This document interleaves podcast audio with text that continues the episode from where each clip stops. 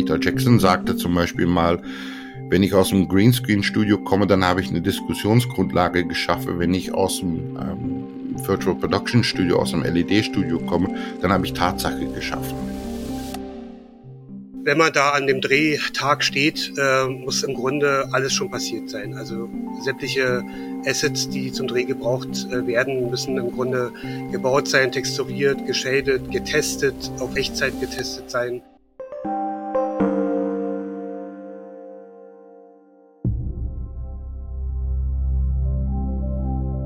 Herzlich willkommen zu Dritte Klappe. Mein Name ist Judith Koch, immer noch eure Hostin, immer noch auf den Spuren des Wissenstransfers.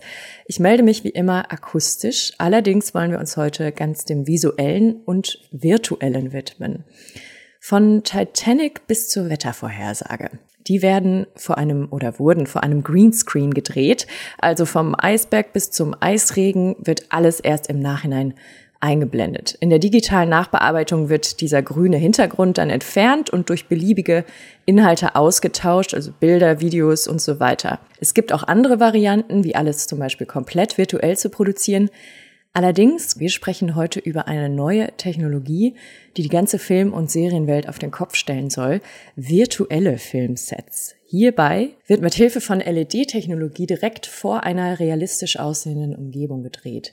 Und bevor ich mich jetzt hier in Erklärungsversuchen verheddere, möchte ich lieber mit zwei Menschen sprechen, die die technischen Kniffe und Tricks und auch die Anwendungsmöglichkeiten dieser Technologie viel besser kennen und erklären können. Zum einen heute hier zu Gast Franco Ware, in Belgien geboren, studierte er Film und Animation an der renommierten Royal Academy of the Fine Arts in Antwerpen wo er sein Studium mit einem Master abschloss. Er war Meisterschüler von Raoul Servet, einem der Gründerväter der europäischen Animation. Frank hat mit führenden Medienunternehmen in Europa und Asien zusammengearbeitet und sich dabei vor allem auf die Realisierung großer Medienproduktionen spezialisiert. Er begann seine Karriere in der traditionellen Animation und arbeitete an Spielfilmen und TV-Serien mit. Er wurde einer der Pioniere der Digitalisierung von 2D-Animationsworkflows und erweiterte seine Fähigkeiten in 3D-Animation und VFX. Als Animation Director, Producer und VFX-Supervisor lag sein Fokus auf technisch anspruchsvollen Produktionen. Derzeit leitet Frank die VFX-Unit bei UFA Serial Drama und ist eine treibende Kraft hinter den Bemühungen der UFA im Bereich VR, AR, XR, insbesondere im Hinblick auf die kreative und technische Entwicklung von Volumetric Film. Herzlich willkommen Frank und du bist, und das ist natürlich jetzt auch wichtig, hier in Hello Stage involviert. Darüber sprechen wir aber später. Und mit dabei heute ist Knut Möde. Seit 1995 arbeitet er im Bereich VFX. Er begann in Potsdam-Babelsberg mit dem Design von virtuellen Studios für die Deutsche Welle und das ZDF, vertiefte sein Wissen in verschiedenen Spielfilmproduktionen im Bereich Shading und Texturing und sammelte Erfahrungen auch unter anderem in der Londoner VFX Company Cinecite, wo er die ersten Schritte zum Digital Matte Painter machte. Das ist jetzt sein Fachgebiet neben Virtual Set.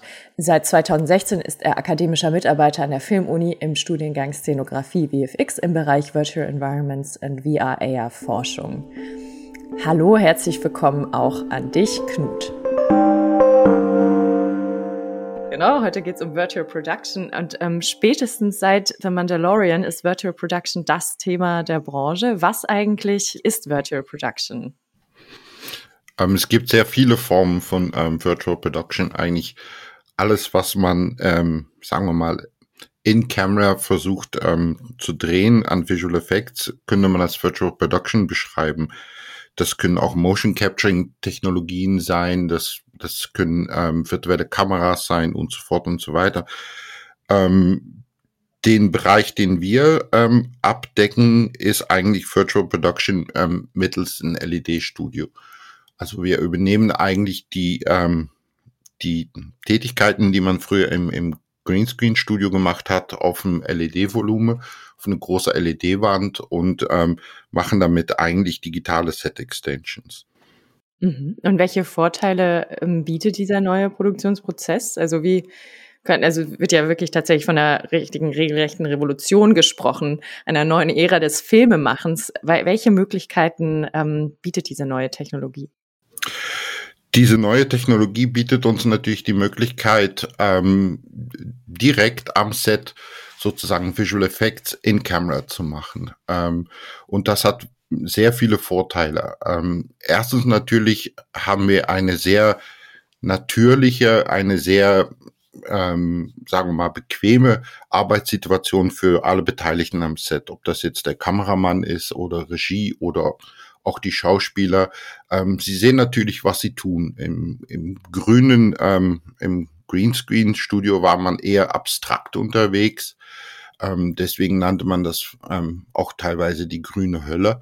Mhm. Und ähm, es war sehr schwierig, darin, sich darin zu orientieren. Und ähm, das war auch sehr schwierig für, für Schauspieler, ähm, eigentlich ihre Leistungen dort abzurufen, weil ähm, ja. man kann ja sagen, dass in so einer Greenscreen-Situation, weil man sehr abstrakt unterwegs war, war das eigentlich eher eine Choreografie, die Schauspieler abgerufen haben, wo es um Timing und um genaue Positionen ging.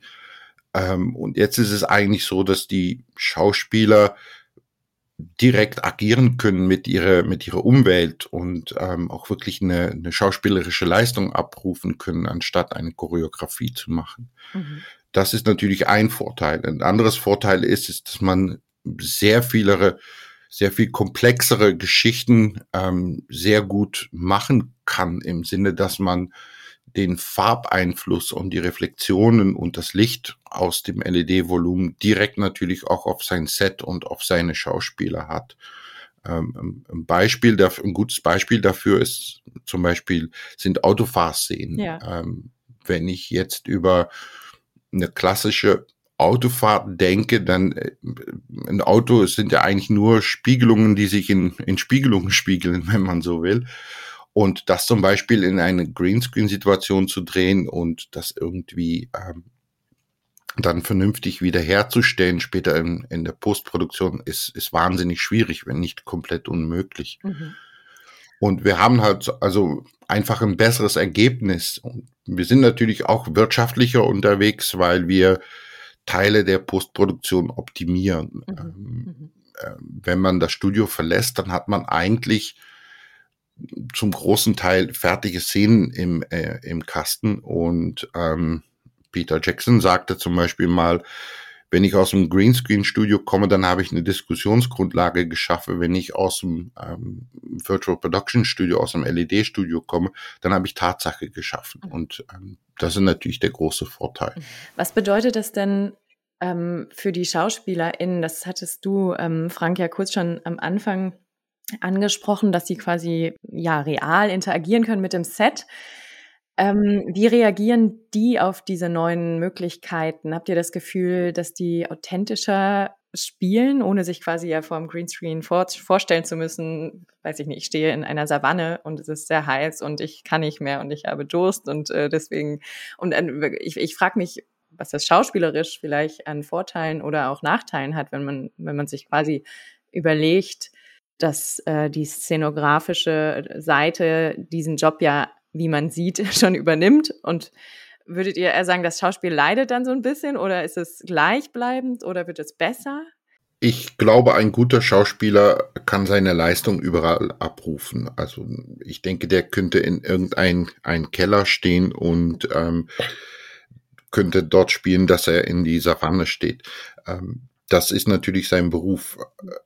Auf die andere Seite denke ich, dass wir, dass wir einfach eine Hilfestellung leisten können. Ähm, wir können das natürlich unterstützen und wir können es natürlich einfacher machen. Und ähm, wir können auch einfach, sagen wir mal, die, die Fehlerquote ähm, reduzieren. Ähm, wenn man in abstrakten Raum arbeitet, ist es natürlich sehr schwierig, dass alle Elementen irgendwie zusammenpassen.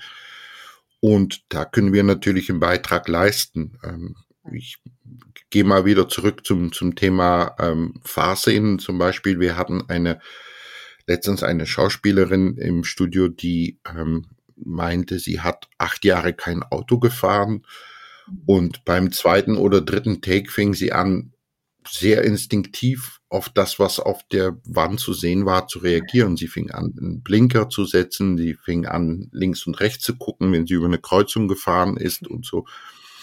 Und ich denke, es macht einfach Sachen einfacher, wenn ähm, Schauspieler auf, auf eine Umgebung reagieren können, als dass ähm, sie auf, auf irgendwelche Cues vom, ähm, von irgendwelche, vom Regie oder wer auch immer reagieren. Wie sieht's denn müssen. aus? Ich muss mir das jetzt nochmal gerade visuell vorstellen. Ähm, wenn man einen analogen Gegenstand hat, der dann quasi zur Interaktion mit dem Schauspieler verwendet wird, sagen wir jetzt einfach mal einen echten Felsbrocken, den der Schauspieler oder die Schauspielerin aufheben soll, sieht man da nicht irgendwie den Unterschied zwischen virtueller LED-Wand und dem analogen Gegenstand oder? Das ist natürlich eine der Herausforderungen. Also wir haben in fast alle Situationen haben wir tatsächlich immer ein Set im Vordergrund und das mit den, mit die digitale Welt zu matchen, ist die Herausforderung. Die Herausforderung ist aber nicht neu. Ähm, eine, eine Set-Extension in, in Postproduktion zu machen über ein klassische VFX ähm, Workflow stellt einen für die gleiche Herausforderung. Ähm, es ist natürlich notwendig, dass das Set-Designer und ähm, 3D-Artist, dass, dass diese beide ähm, Personengruppen natürlich eng miteinander kommunizieren und auch im Vorfeld die Möglichkeit haben, das mal zu testen und Abstimmungen zu machen. Ja. Aber im Prinzip geht die Postproduktion quasi gegen Null, wenn man quasi alles schon dort so. Das wäre schön, ja. es ist ja so, dass wir eigentlich, ähm, natürlich werden wir immer Postproduktion haben und wir werden immer Visual Effects haben, weil wir machen ja immer Set Extensions. Also Set Extensions sind ein wichtiger Bereich in Visual Effects, aber es gibt natürlich noch viele andere Visual Effects. Also alles, was im Vordergrund ist, irgendwelche Explosionen, irgendwelche Creatures, irgendwelche animierte Figuren und so zum Beispiel, die im Vordergrund eine Rolle spielen, werden ja wie gehabt eigentlich ähm, später zugefügt. Was wir aber haben, ist, dass die, dass die Arbeit des Visual Effects ähm, Team eigentlich vorgezogen wird. Also, dass wir nicht mehr dieses typische Fixe den Post haben, sondern eigentlich dieses Fixe den Pre, wenn man so will. Weil am Drehtag, an den Tag, wo die Szene gedreht wird, müssen ja alle digitale Elementen vorliegen in ihren endgültigen Form. Und eigentlich ist das kein Nachteil, finde ich. Ich finde es eher ein Vorteil. Ich meine, ich habe 20 Jahre als äh, Visual Effect Supervisor gearbeitet und habe 20 Jahre dafür gekämpft, dass die, ähm, dass die Visual Effects nicht nur Teil der Postproduktion sind, aber dass man schon sich in der Pre-Production ähm, Kopf macht über, über die Umsetzung und die Planung von Visual Effects. Und das hat immer nur also bedingt geklappt bis zu gar nicht geklappt. Also ähm, am Ende kriegte man dann doch oft eine Szene so, ja, wir haben da was gedreht und wir haben einen Greenscreen hingestellt. Und dann am Ende hat sehr vieles doch nicht gepasst und musste man kreative Kompromisse eingehen. Und das ist hier jetzt weniger der Fall, weil die, ähm, äh, die Crew, ähm, DOP und ähm, Regisseur haben absolute Kontrolle über was am Set passiert und wie am Ende die Szene aussieht. Ja. Wenn wir uns jetzt nochmal die technische oder die technologische Seite anschauen. Die Technologie kommt ursprünglich ja ähm, aus der Gaming-Industrie. Stagecraft heißt sie. Wie funktioniert, wenn wir jetzt auch wirklich sehr, sehr einfach erklären, wie funktioniert Virtual Production technisch? Technisch gesehen bedienen wir uns eigentlich tatsächlich aus, auf, äh, ähm, mit Technologie aus der, aus der Gaming-Branche. Wir ähm, bauen fotorealistische 3D-Welten, die wir dann in Echtzeit auf die LED-Wand ähm, wiedergeben. Ähm, mit die entsprechende ähm, Kameraposition, mit die entsprech äh, entsprechende Beleuchtung und so fort. Und ähm, das ist natürlich, ähm, ja, da fließen jetzt zwei Welten zusammen, die Welt der, der Visual Effects und die Welt der ähm, der Gaming-Leute. Mhm. Und man muss auch aber dazu sagen, dass diese 3D-Echtzeit-Darstellung ähm, auf der LED-Wand ist sozusagen die Königsklasse. Das ist ähm, die technisch ähm, herausforderndste Technik, die man einsetzen kann. Man kann sich natürlich auch ähm, mit 2D-Plates bedienen, also ganz normale Videoaufnahmen. Und das ist immer eine wirtschaftliche Abwägung, welche Technologie man nun anwendet, ob man diese hochkomplexe 3D Echtzeitgrafiken verwendet oder ob man 2D-Grafiken verwendet oder ob man eine Technologie benutzt, wir nennen das 2,5D, wo man Video- und Fotomaterial auf eine sehr einfache Geometrie draufmappt, um eine, eine gewisse Tiefe und eine gewisse Parallaxe ja. zu erzeugen. Ja. Knut, du ähm, bist ja an der Filmuni im Studiengang Szenografie, VFX. Jetzt frage ich mich, welche neuen Erzählmöglichkeiten diese ähm, neue Technologie eigentlich bietet. Also welche Herausforderungen stellen sich vielleicht dort auch für verschiedene Gewerke, nicht jetzt nur für Szenografie? Man hat es ja schon angesprochen, ähm, dass die, die Disziplin der Leute sehr gefordert ist und dass man im Grunde die, die Produktion ähm, teilweise umkrempelt. Also wenn man da an dem Drehtag steht, äh, muss im Grunde alles schon passiert sein. Also sämtliche Assets, die zum Dreh gebraucht äh, werden, müssen im Grunde gebaut sein, texturiert, geschadet, getestet, auf Echtzeit getestet sein. Und ähm, an diesem Drehtag, der ist halt teuer, äh, wenn man dort in, in der Halo Stage ist und dann muss im Grunde alles funktionieren. Und äh, das bedeutet, dass das Team im Grunde die Arbeit schon geleistet hat dann in dem Moment. Und dann ähm, gibt es natürlich noch äh, Konfigurationsmöglichkeiten und Möglichkeiten zum, zum Nachregeln dann im Studio. Aber die sind auch ähm, relativ begrenzt noch. Also da gibt es jetzt noch technische Limitierungen. Aber ähm, im Grunde die einfachste Variante wäre, wir verschieben den Fels hinter der Schauspielerin drei Meter nach links, weil er gerade dem, dem DOP, also dem, dem Kameramann jetzt irgendwie nicht gefällt und äh, können dann sozusagen im Set äh, Umbauten tätigen. Mhm. Und was die, ähm, die Zusammenarbeit angeht, ähm, sind wir jetzt gerade dabei. Also wir haben jetzt frisch angefangen im letzten Jahr mit dem mit dem ersten äh, Virtual Production Projekt aus unserem Studiengang äh, Szenografie VFX, ähm, mit dem Projekt der Turm ähm, da sind zwei Studenten von mir, äh, die da sozusagen Regie geführt haben und sich auch um alles gekümmert haben. Also mit einer hohen Motivation, die Assets alle selber gebaut und ähm, entsprechend ähm, texturiert und dann auch aus, ausgetestet vorher, damit dann eben ähm, am Tag des Drehs möglichst wenig schief geht. Das kann man natürlich nie ausschließen und äh, es gibt doch einen Haufen Sachen, äh, mit denen man nicht rechnet, die dann noch am, am Set passieren. Also ähm, die berühmte, ähm, der berühmte Moyer-Effekt, wenn sozusagen die, die Wand äh, zu scharf gezogen wird in der Kamera, da gibt es halt eine, einen gewissen, ähm, also da löschen sich sozusagen die Pixel gegenseitig aus und dann gibt es da so eine Art äh, Musterbildung. Ähm, da gibt es ganz viele Sachen dagegen zu arbeiten.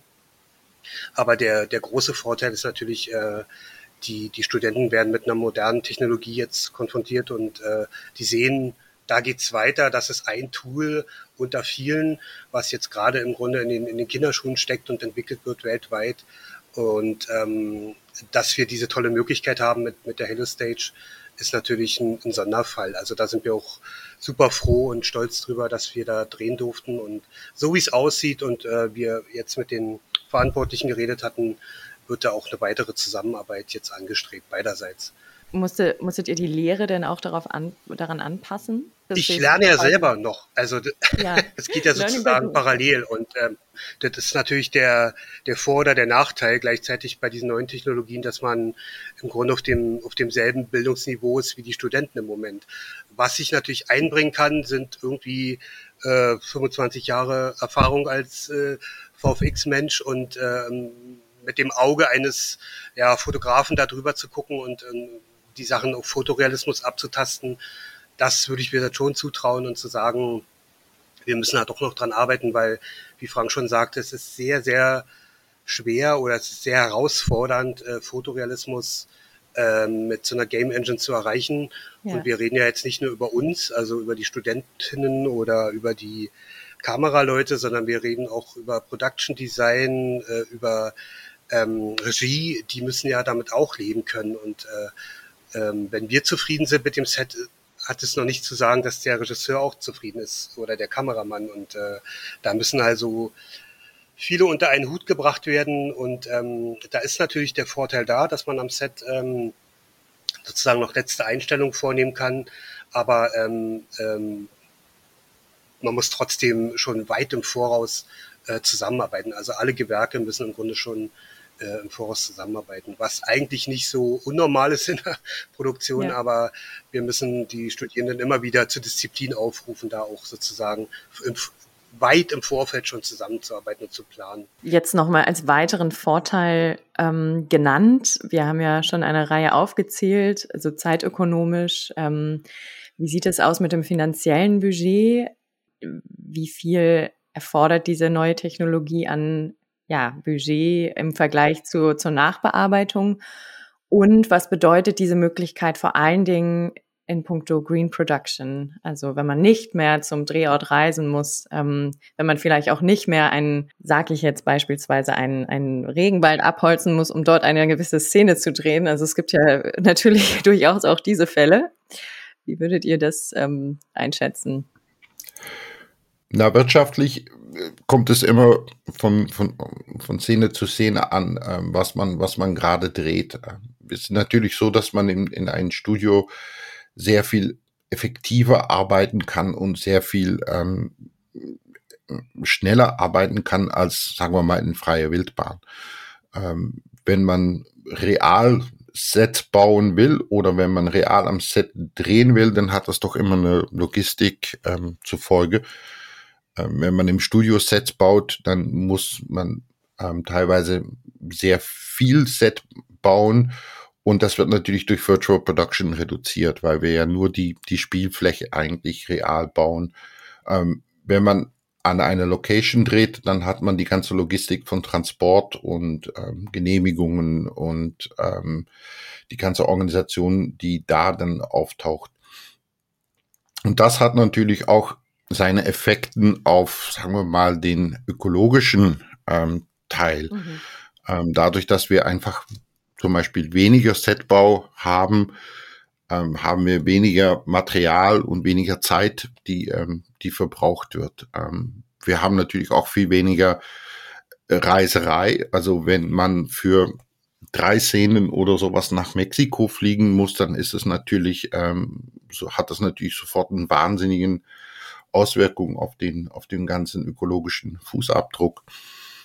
Und dadurch, dass wir e, auch im Studio effektiver arbeiten als in einem Greenscreen-Studio, ähm, sparen wir auch hier wieder Zeit, Geld und natürlich ähm, auch ökologische ähm, Elementen.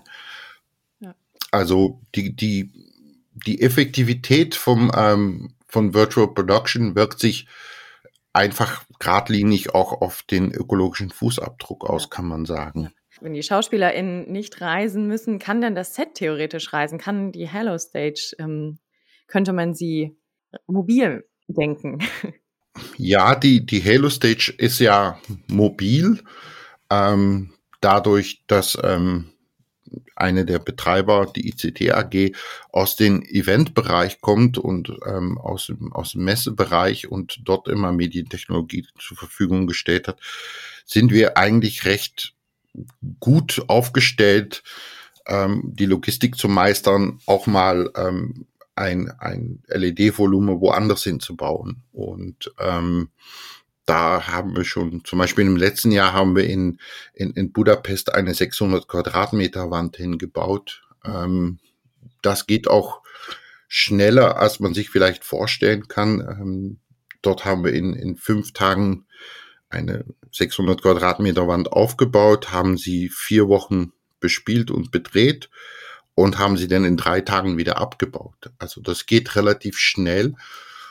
Und ich wenn ich ganz ehrlich bin, dann denke ich auch, dass der, dass der Trend, vor allem wenn es um größere Produktionen geht, wenn es um ähm, aufwendige Serienformate geht, wenn es um, um Spielfilme geht, dann glaube ich, dass der Trend dorthin geht, dass wir zur Produktion gehen und nicht die Produktion zu uns kommt. Mhm. Ähm, man muss sich vorstellen, dass zum Beispiel eine, eine aufwendige Serieproduktion, die haben schnell ein paar hundert Mitarbeiter und diese paar hundert Mitarbeiter nach, nach Arbeitsberg zu bringen, ist einfach viel aufwendiger als ähm, die LED-Wand ähm, irgendwie irgendwo anders hinzubringen.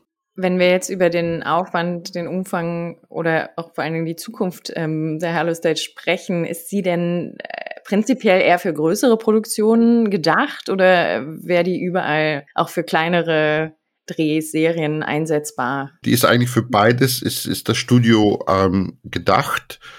Ähm, es ist natürlich immer eine wirtschaftliche Frage. Also ähm, da doch im Vorfeld relativ viele Assets gebaut werden müssen, ist es immer eine Frage, wie viel Screentime hat dann so ein Asset. Und ähm, weil sich dann natürlich die Kosten auf den Screentime ähm, verteilen. Und wenn ich jetzt sage, okay, ich baue, ich drehe da ein, ein Werbeclip, wo meine Assets vielleicht 20 Sekunden Screentime haben, dann wird es natürlich doch wesentlich teurer, als wenn ich sage, okay, ich ähm, habe da ein Asset, was ich, was in eine Serie vielleicht 40, 50 Minuten ähm, Screentime. Ja.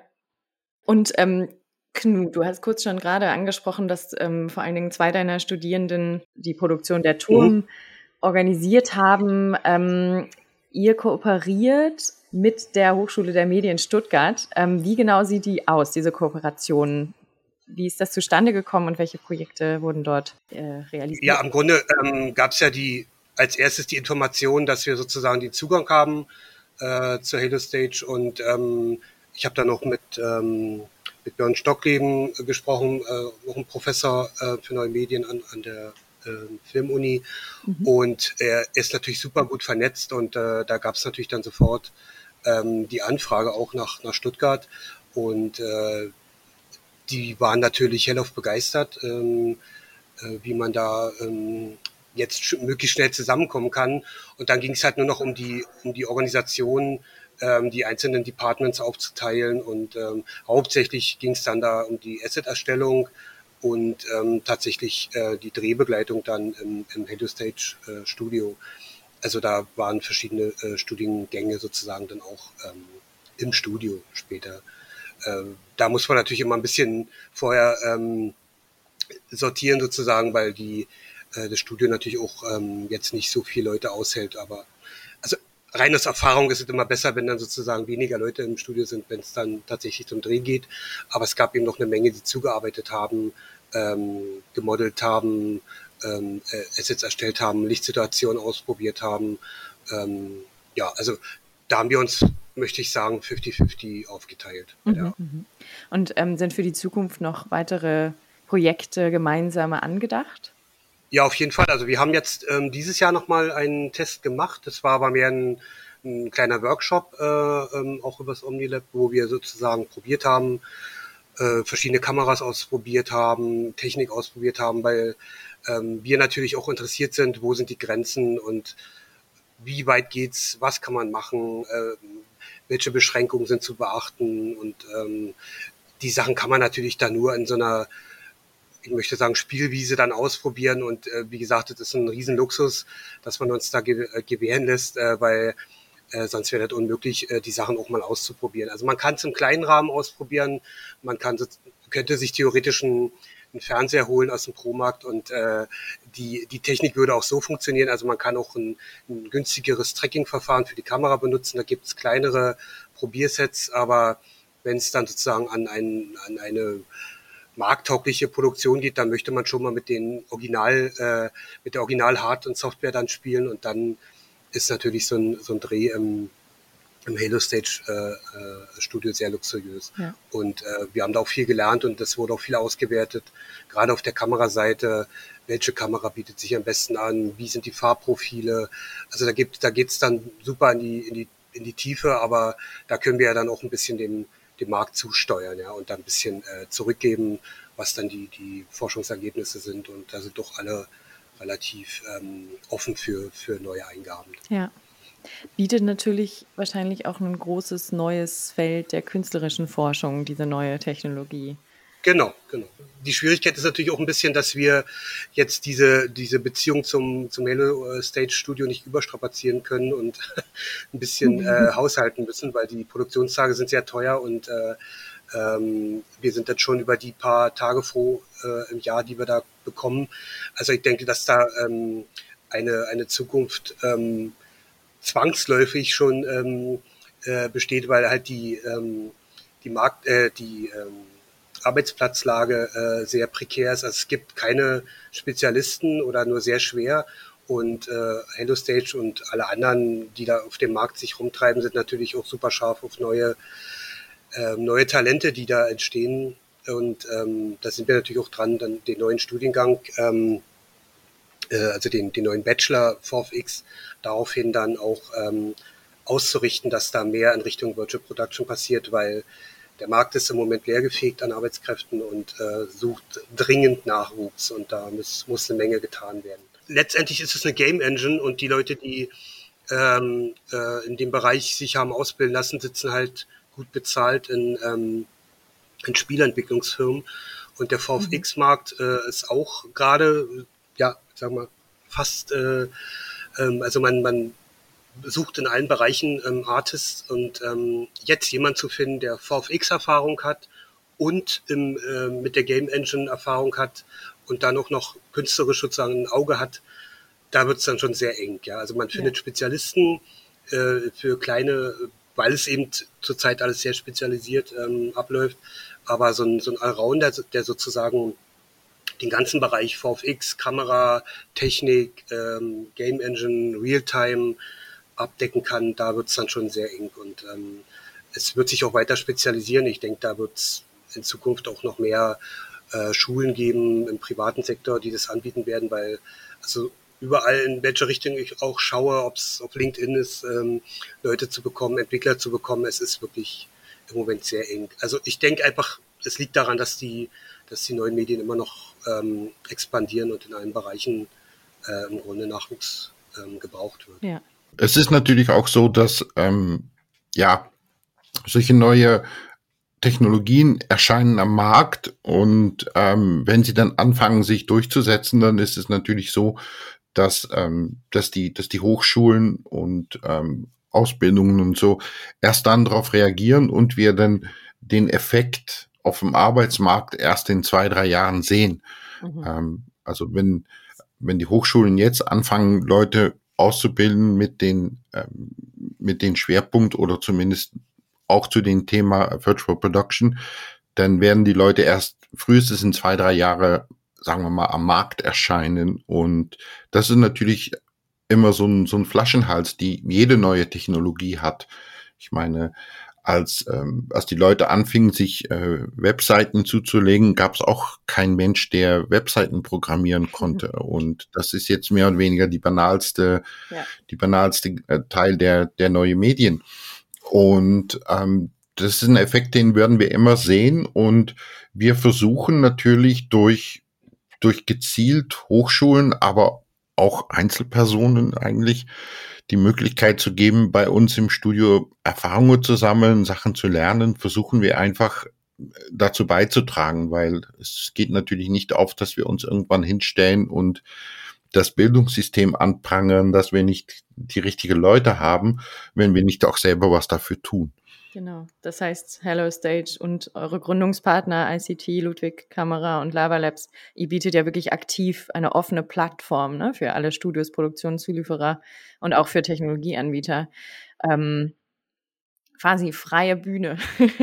ja, sehr, sehr, sehr spannend. Was denkt ihr denn, was in zehn Jahren also glaubt ihr, dann gähnen wir alle nur noch müde darüber, dass äh, irgendwer noch herkömmlich oder vom Greenscreen dreht? Oder denkt ihr, dass das ist schon, das wird schon noch eine sehr ähm, teure Angelegenheit und tatsächlich nicht so ganz skalierbar oder? Ja, die, die Leute fragen mich immer, was, was, was kostet das Studio hier? Und ähm, ich sage immer, das ist, das ist völlig unwichtig, was das Studio kostet hat, weil die Technologie ist irgendwie nach einem Jahr nur noch die Hälfte wert. Also ähm, was tatsächlich eine Rolle spielt, ist das Langzeitcommitment, was man angeht, dass man sagt, okay, man will diese Technologie weiterentwickeln. Ähm, und das wird wahrscheinlich erst in, in ein paar Jahren Fruchten tragen. Also ähm, sowohl kreativ als auch technologisch steht das Ganze echt in die Kinderschuhe und man muss jetzt auch mal ehrlich zugeben, dass zum Beispiel die Technologie, die wir einsetzen, ob das nun Kamera ist, ob das nun Licht ist oder ob das nun die LED-Wand an sich ist, das ist eigentlich alles zweckentfremdete Technologie. Und ähm, mhm. Technologiehersteller wie, wie Ari zum Beispiel, die sind auch dabei, Geräte zu entwickeln, die für diese Technologie gedacht sind. Und so sehen wir das auch. Ähm, ICT entwickelt eigene LED-Panels und ähm, wir werden jetzt auch ähm, regelmäßig Panels entwickeln, die mehr und mehr in die Richtung, sagen wir mal, zum idealen LED-Panel für kinematografische Einsätze ähm, sich entwickelt. Und ähm, das ist, das ist ein langer Weg. Ähm, das wird, denke ich mal, drei bis fünf Jahre dauern, bis wir alle da sind, wo wir sein wollen. Mhm. Und ähm, ja, also das verlangt tatsächlich eine Menge Commitment. Ja, aber es klingt so, dass sich Markt und Know-how in diese Richtung bewegen. Es war ein sehr, sehr spannendes Gespräch. Ich danke euch ganz herzlich. Vielen Dank, dass ihr heute zu Gerne. Gast wart. Dankeschön. Und damit verabschiede auch ich mich. Mein Name ist Judith Koch. Wir haben euch mit ins LED-Studio genommen, haben Virtual Production mittels LED uns heute angeschaut. Diese neue Technologie bietet nicht nur mehr Nachhaltigkeit, eine größere Produktionseffektivität, sondern auch neue Möglichkeiten und Herausforderungen für sämtliche Gewerke. Ich danke euch fürs Zuhören. Wir hören uns beim nächsten Mal. Vielen Dank auch an mein Team des Wissens- und Technologietransfers der Filmuni Babelsberg Konrad Wolf. Ich sage Tschüss, bis dann.